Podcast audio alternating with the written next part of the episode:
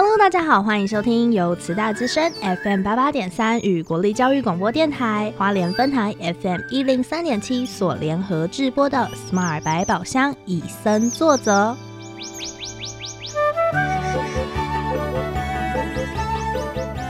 透过 Sherry 与 Porter 看完一系列野望影展影片，邀请来自不同领域的来宾互相交流，带给每位听众朋友们全新的生态观点。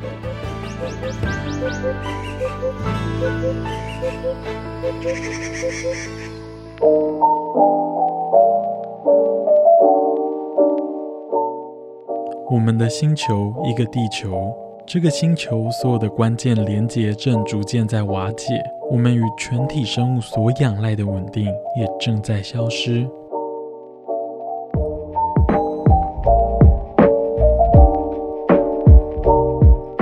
地球在不断演化的过程中，孕育出不同的物种，创造出舒适的环境，使人类的文明日新月异。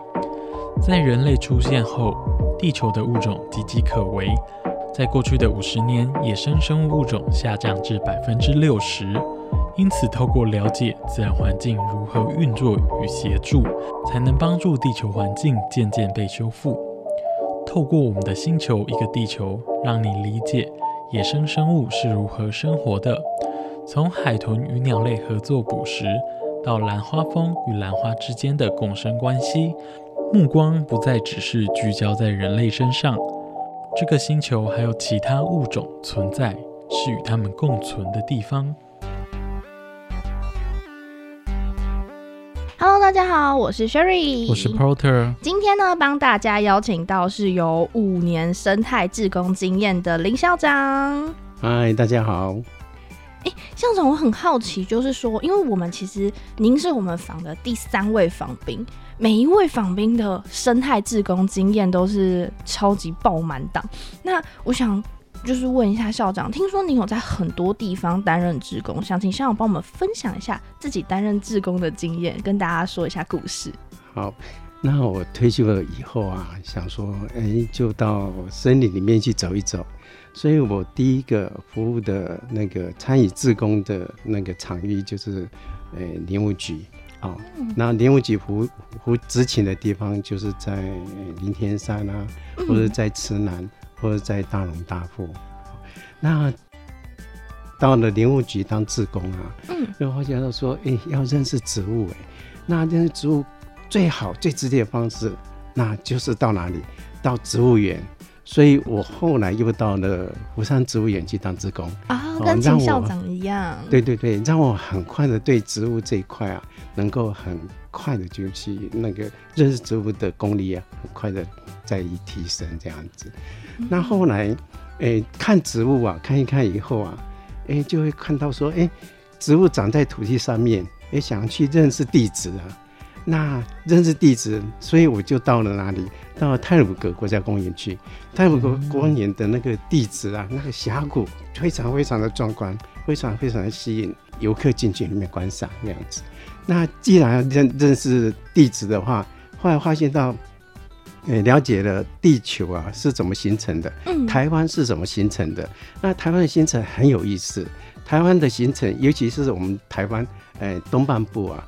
那个海岸山脉是从外海里面菲律宾海板块那边漂移过来的，那想象认识这一块，嗯，是很精彩的这一块。然后我就到东莞处东部海岸风景管理处去当职工，因为当了职工以后，参加了很多这样子的培训，啊，对于对于台湾的形成，对于东部海岸的山脉的特色，啊，对于我们的家乡，我就有了更深入的了解。这样子哦，哇，也是。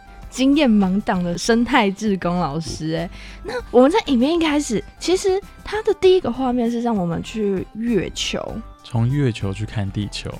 对，那校长有没有想过说，如果假设有一天我们真的一定要放弃我们这一片非常美好的土地，要到月球生活，那如果有真的有这一天，最舍不得的会是什么？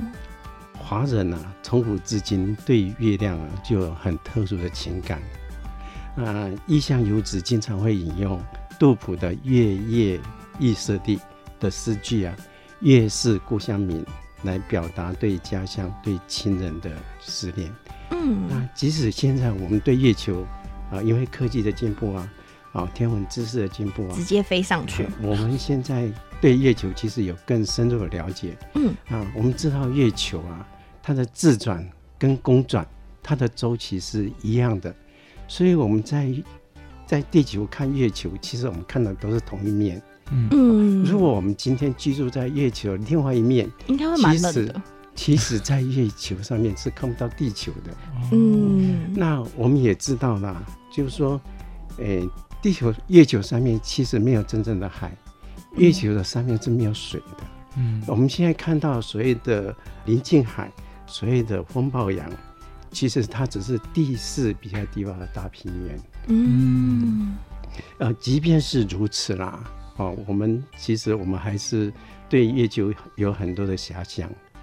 那我家的房东哈、就是我们我的内人呐、哦，常常在太阳还没有升起来的时候啊，会到七星潭，会到回廊湾去拍日出啊。我就很好奇啊，不就是同一颗太阳吗？不是同样从海平面升起吗？拍着哦那会真的很能够美，能够拍出不同的画面吗？他说云彩不一样哈、嗯所以每天的晨曦是不同的。嗯啊、他让我看他的照片，哇，家乡的早晨果然是千变万化，美得让人难以抗拒啊。那校长有因为就是看了我们第一集大来宾秦校长的照片之后，然后就决定说，嗯，我今天早上也要跟着一起去拍吗？啊，后来我都会跟着去拍。啊，他还跟我说什么呀？他说鸟很漂亮啊，很可爱啊，好、我们去赏鸟这样子啊。我说鸟不就黑黑的一坨吗？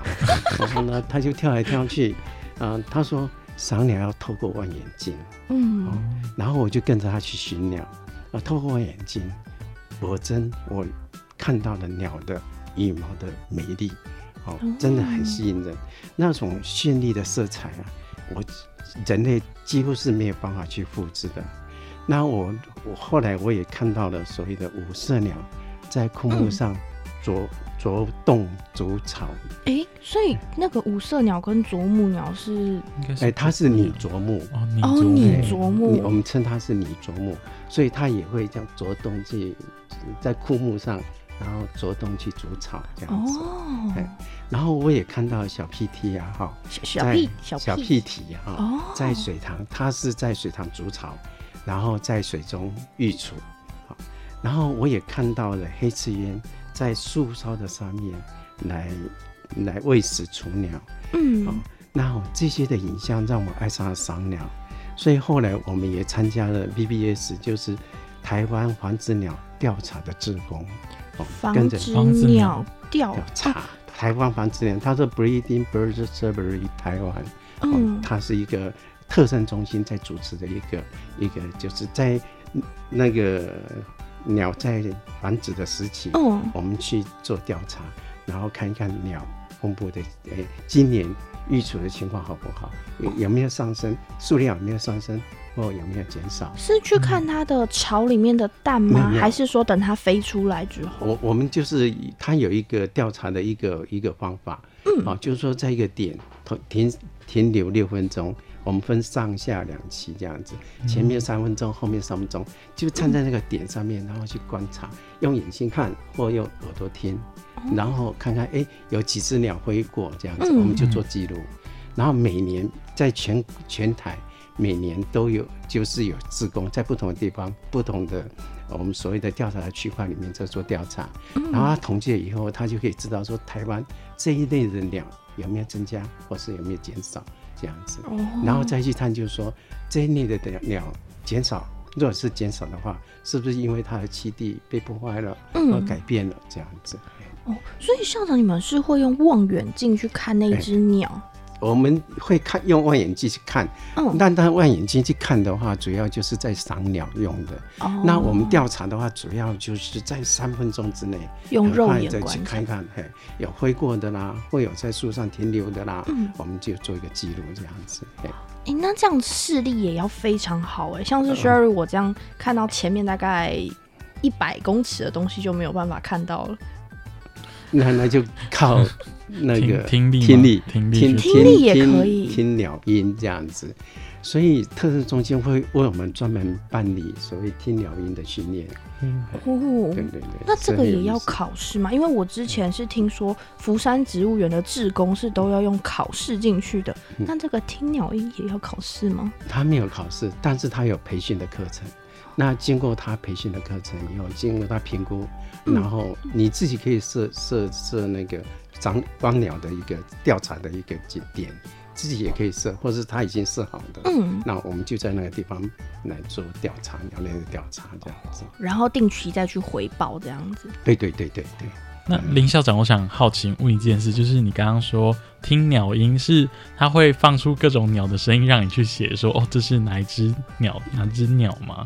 就是他的呃培训方式大概是长怎么样？我好好奇哦。对，他会，他会，他会找那个很资深的志工，然后他会告诉我们，就说这样子的这个鸟，它的声音是什么，啊，怎么去辨识，这样，那怎么去收音？如果你不知道的话，他我们有手机可以录音，然后就上传到一个网站，他会跟你讲说，哎，这是什么样的鸟，这样子。哦，所以还是有急救站啦。对，对对对对对对。因为我只要像我只要听到就是说什么要去认植物，像刚才校长有分享到说要去辨识植物嘛，然后就去植物园嘛，嗯然后要听鸟的声音，我就会想到我大一那个时候的痛苦回忆。我们老师直接把我们丢到泰鲁格国家公园里面，然后请那个志工老师来跟我们解说，嗯说哦这是什么植物，那是什么植物，这是什么植物。然后校园里也是这样，然后之后在考试的时候，就整个桌子摆满树叶，嗯然后就说来。快，这个动物植物的学名是什么？嗯然后可能放个标本，说来，这个动物的学名是什么？真的好可怕。所以我们才想说，哇，如果校长可以把这些东西全部都辨识出来、认识出来，我真的觉得很厉害。真的没有没有，我还在学习当中。所以让最让就是，如果今天哪一天真的我们要移民月球，校长最舍不得的是这些动植物。所以就像我刚才所讲的啦，那就是呃家乡的日出也好，家乡的鸟兽虫鸣啊，家乡的花草树木啊，家乡这个山林海洋啊，这些会让我最依依不舍。哦，对，也是啦，因为毕竟地球是没有办法看到跟地球呃月球上没有办法看到跟地球一模一样的景色而。且也没办法复制。如果到月球，只能观望它。但是如果今天真的有第一批，就是说可以去月球，校长愿意吗？会想试试看吗？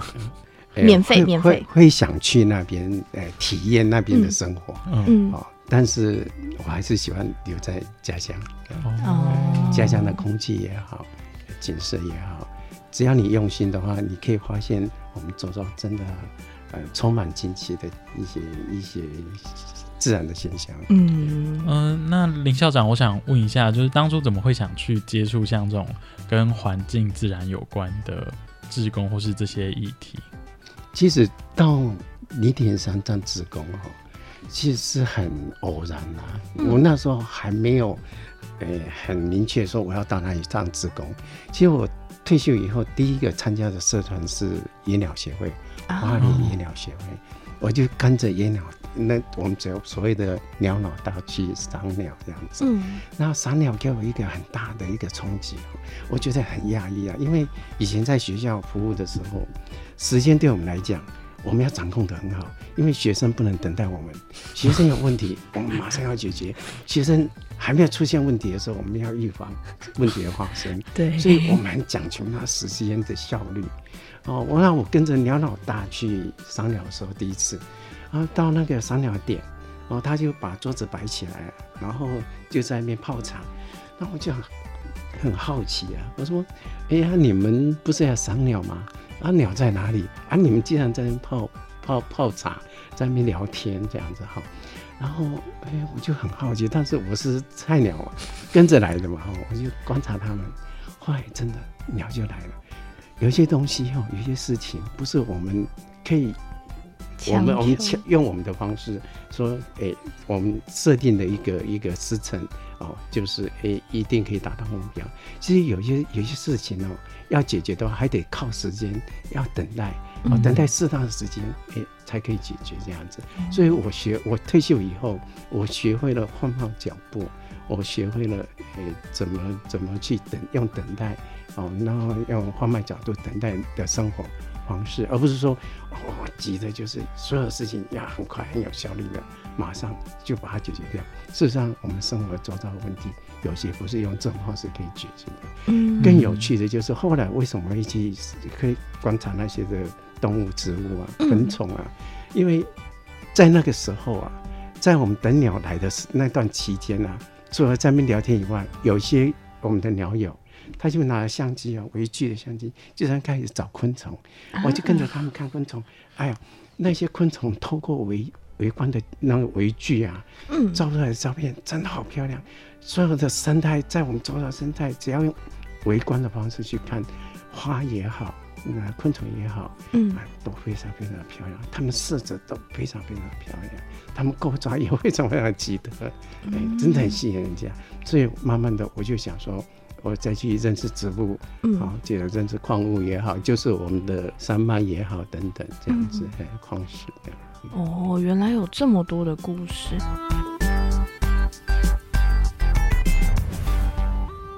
我们的星球这个影片啊，哈，它的场景啊，它是从深海到沙漠到雨林嘛，嗯，从南美洲海岸到非洲大草原到极地。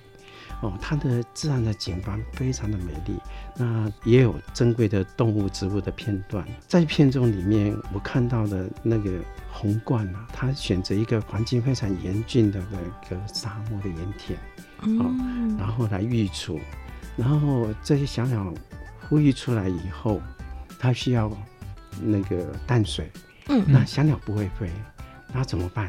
那个，那他的父母亲呢，就陪同着这些小鸟，然后去找寻，用走路的方式去找寻水源。那这个场景真的很让人家感动。那我可以分享，就是我所在台湾所看到鸟的迁徙啊。嗯。那鸟的迁徙其实也有两种，一种是区域性的迁徙，就是短距离的。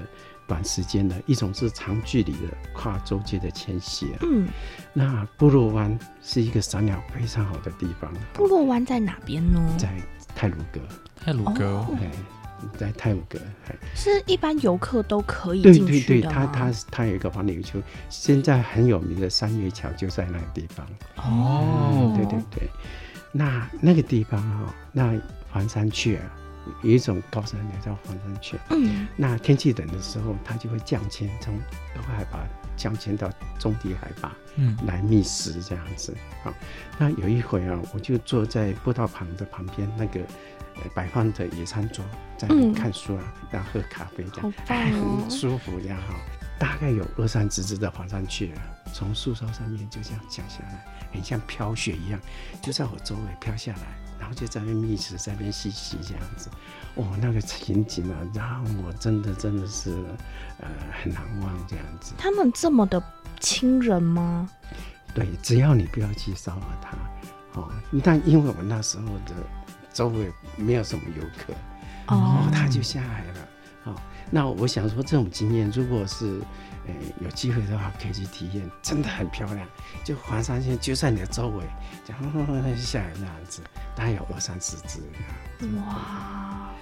大概是在什么样的季节呢？就是在在冬季，在天气开始冷秋冬的时候，慢慢的它就会降迁。